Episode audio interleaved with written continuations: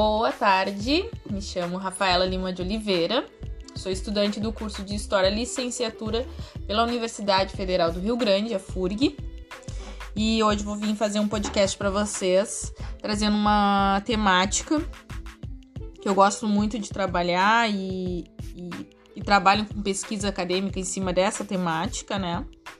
Uh, eu tô no terceiro semestre de História Licenciatura.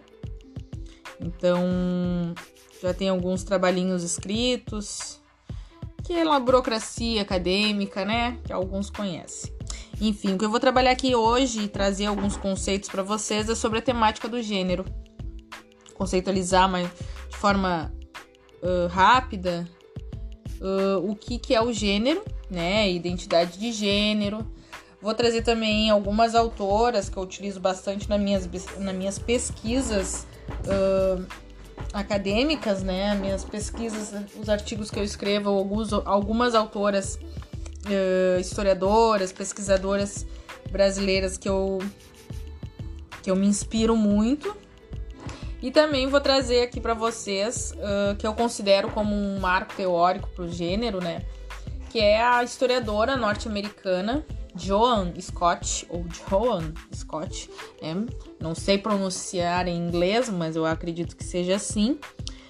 E a Joan, ela é uma pesquisadora que trabalha e tem muito trabalho escrito sobre essa temática do gênero, né? E ela vai trazer uma onda aí através de, do seu trabalho sobre gênero e a discussão de gênero dentro da nossa sociedade, da, dentro da, de algumas lutas, né? Uh, de outros movimentos sociais, como o movimento uh, feminista, quanto o movimento das mulheres negras. Uh, é um, um, bocado de coisa aí que a gente pode conversar. Eu só tenho 10 minutos, então 10 minutos é, é pouca coisa, né? Bom, então eu vou trazer aqui para vocês. Uh, Lembrando que esse podcast ele é gravado para a disciplina de elementos sociológicos da educação com a professora Lara. E então, Lara Rodrigues. Então tá, né? Vou começar meu podcast, meu primeiro podcast. Bom, uh, vou trazer então aqui o que, que é gênero, né?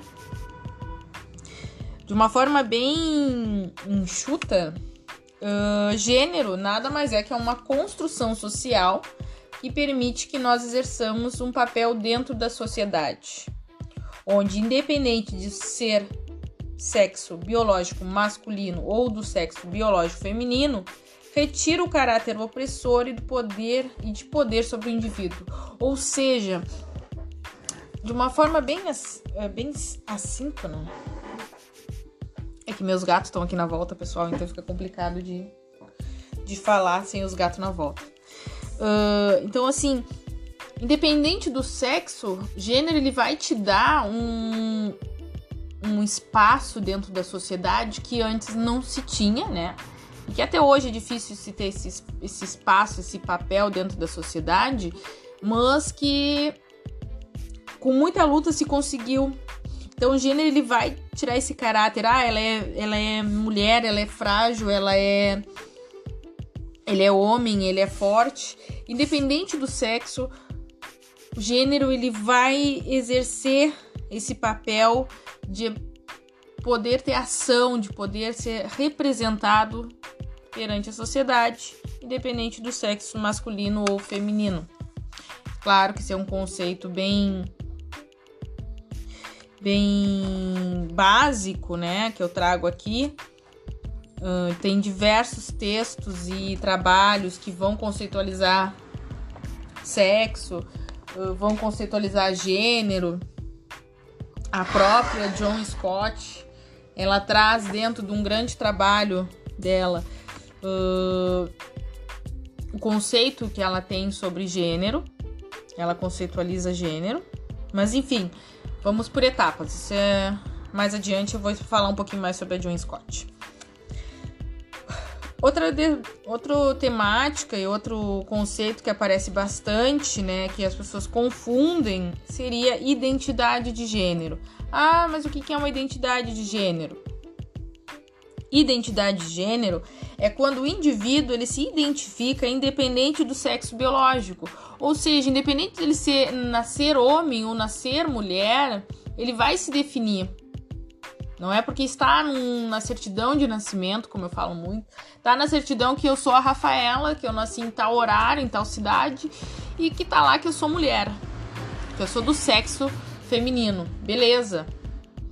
Mas isso uh, não me define enquanto mulher. Porque eu, Rafaela, eu tenho uma opinião, eu tenho a, a, a minha escolha, né? Então eu, Rafaela, uh, posso ser do sexo feminino, mas posso me identificar tranquilamente pelo sexo masculino. E isso não, não vai afetar. Uh, uh, isso não vai me incomodar, né? Mas isso incomoda a sociedade né? A minha escolha, a minha uh, escolha sexual incomoda a sociedade porque eu tô saindo fora da norma, né? né? Eu não sou uma pessoa que tô dentro das normas, porque se eu nasci mulher eu tenho que gostar, né? Eu sou mulher. Não é bem assim. Identidade de gênero, então, ele é um. É quando o indivíduo se identifica independente do sexo. Nasci mulher, posso dizer, depois de um determinado tempo, me identificar. Olha, eu nasci mulher, mas eu, eu, eu me auto-identifico quanto uh, homem, sexo masculino. Independente da biologia do meu corpo, tá bom? E. O que, que eu vou falar mais pra vocês? Então, é esses dois pontos que eu queria trazer: o conceito de gênero, que vai além do, das fronteiras uh, da nossa sociedade, que ele vai trazer um contraponto contra os critérios que a sociedade nos impõe, né? O indivíduo ele nasce, ele tem regras ao nascer. A gente já é colocado dentro de regras quando nascemos.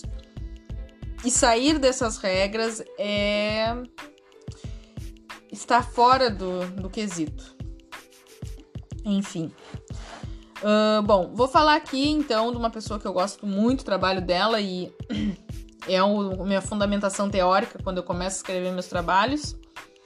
É a Joan Scott, né? Que, eu, como, eu, como eu falei para vocês, é uma historiadora norte-americana. Ela trabalha com história das mulheres na perspectiva de gênero. Né? A Scott ela vai desenvolver um trabalho no qual vai se tornar um marco na história, intitulado Gênero, uma categoria útil para a análise da história. Então ela vai ali debater sobre a questão do gênero e conceitualizar gênero enquanto uma categoria de análise dentro da história. Então ela vai analisar as mulheres, a história das mulheres, vai analisar a história da sociedade hum, a, como é que eu vou dizer? Numa perspectiva de gênero, né? No, sobre os poderes, sobre o, o poder simbólico, sobre uh, como é que eu posso dizer? Sobre como que dialoga gênero dentro da nossa sociedade, né? O debate dessa temática vai trazer uma onda de trabalhos acadêmicos e pesquisas, né, de muitas uh, pesquisadoras, uh, historiadoras, historiadores também, né, sobre discussão de gênero, poder, relação entre os sexos. Então, a temática gênero ela já começa a abrir um leque de possibilidades de discussão, né? Quando tu tira esse caráter masculino e feminino, ele te dá um leque, né, de poder conversar e dialogar com outras temáticas e lutas sociais que se tem dentro da universidade, desculpa, que se tem dentro da nossa sociedade, né? Então essa onda de trabalhos né, que nós temos hoje em diversos sites acadêmicos aí é, é baseado, é, é, é, é debatido com o trabalho da John Scott, né, com esse, com esse artigo que ela escreve. E aí isso possibilita também uma gama de discussões de gênero em vários pontos. Uh, em, várias tema em vários outros assuntos, né? Outros assuntos que tu pode discutir gênero. Eu posso falar de gênero falando de engenharia, eu posso falar de gênero falando de física, eu posso debater gênero, física e matemática. Isso é um leque de possibilidades. Bom, a Scott ela salienta ali, né, então, que o gênero ele vai dialogar com questões de classe, etnia, raça, geração, temáticas sociais que ficam à margem da nossa sociedade. Então, isso é um como é que eu posso dizer? Uma uh, uma descoberta, nem seria descoberta porque ninguém não há uma descoberta, mas sim, sim uh, esse, essa oportunidade de, e essa facilidade de se poder discutir temas que estão fora da nossa da nossa fora não, mas que estão uh, obsoletos, né, que são omitidos dentro das nossas sociedades e que através do gênero a gente pode debater nos trabalhos acadêmicos, debater em podcast, debater em várias uh, fontes, né. Eu mesmo trabalho com gênero e aí eu vou trabalhar com gênero como? Como é que está escrito, como é que é visto, como é que é debatido a história das mulheres, nos livros didáticos, é mais ou menos esse tipo de pesquisa que eu faço. Como é que é debatido uh, o, o, a questão indígena dentro do livros didáticos, que pá, quantas páginas e que como é que o autor trabalha tais temáticas, quem são as mulheres na história, né? E como é que isso é, é, é colocado dentro do livro de história. Sabemos que a gente vive hoje num num governo uh, extremamente machista, preconceituoso, que cada vez mais está destruindo as nossas. Uh, a nossas nosso direito de ir e vir, cada vez mais depredando com a saúde, depredando com a educação.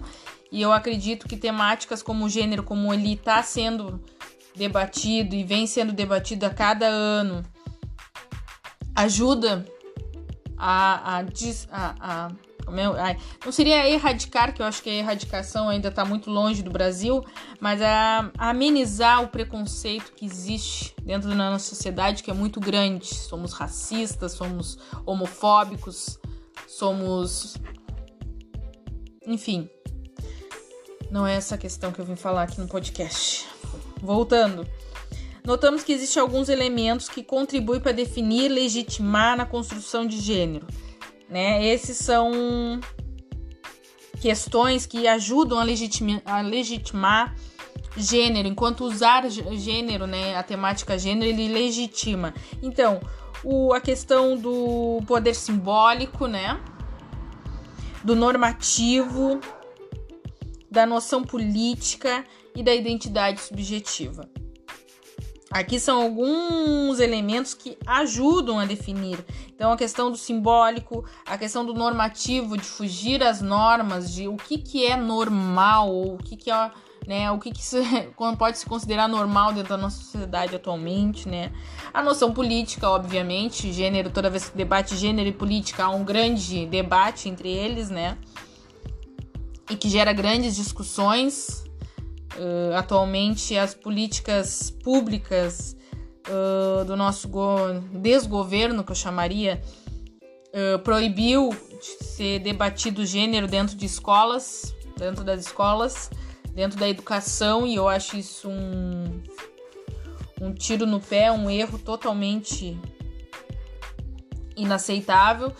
E isso a gente sabe, né, tem a ver com a questão política, tem a ver com as grandes famílias patriarcais que se dizem normais e que é, não podemos sair do normal, né? O normal para essas famílias é o quê? É o pai, a mãe e os filhinhos, né?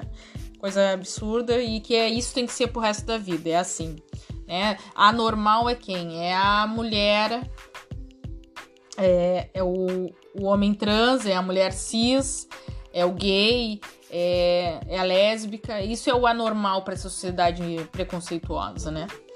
E eu acho que isso tem que ser bem debatido para a gente erradicar esse tipo de, de pensamento que se tem hoje. Outro elemento também que ajuda a legitimar seriam os processos históricos envolvidos na produção de discursos que vão além da oposição binária masculino e feminino.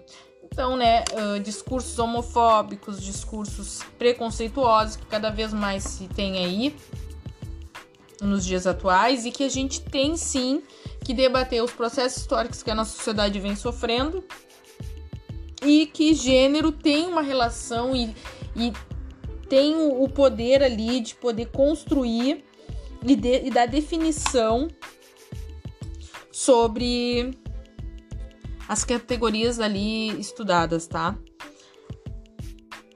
Bom, vamos partir também aqui, que já foi meus 15 minutos, já passei dos 5 minutos a mais aqui.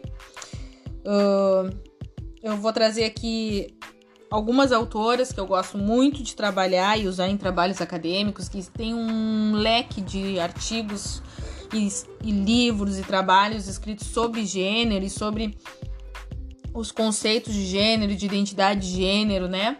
Os papéis dentro da nossa sociedade que eu acho importante e que, e que fica aí a dica para quem quiser, tem interesse, começar a estudar ou aprofundar cada vez mais sua pesquisa. Aguacira Lopes Louro, né? Professora, se eu não me engano, ela é aposentada já da URGS, Universidade Federal do Rio Grande do Sul, em Porto Alegre.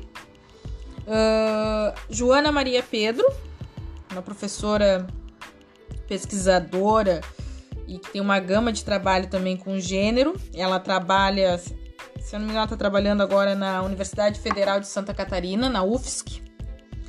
Uh, a Guacira, se não me engano, tá aposentada. A Joana ainda tá trabalhando. A outra também que eu gosto muito de citar em meus trabalhos é a Raquel Soyete, né? Da Universidade Soye. Soye? Soyete. Da Universidade Federal Fluminense. A Silvana Maria Bittencourt, da Universidade Federal do Mato Grosso. E a Miriam Pilar Grossi, da Universidade Federal de Santa Catarina, UFSC também. Então, assim, são algumas autoras que eu trabalho bastante, eu leio muito o trabalho delas, gosto muito. Tô sempre participando de eventos onde elas estejam e a fala delas é muito, muito inspiradora. Claro que eu não citei todos, mas tem uma gama de pesquisadores que trabalham muito com isso. E quem quiser se aprofundar mais, né? Uh, Queria agradecer a oportunidade, agradecer a professora, que foi um semestre muito legal, muito produtivo, cheio de conhecimentos e sanou algumas dúvidas minhas. E muito obrigada, professora, pela oportunidade de estar fazendo o primeiro podcast.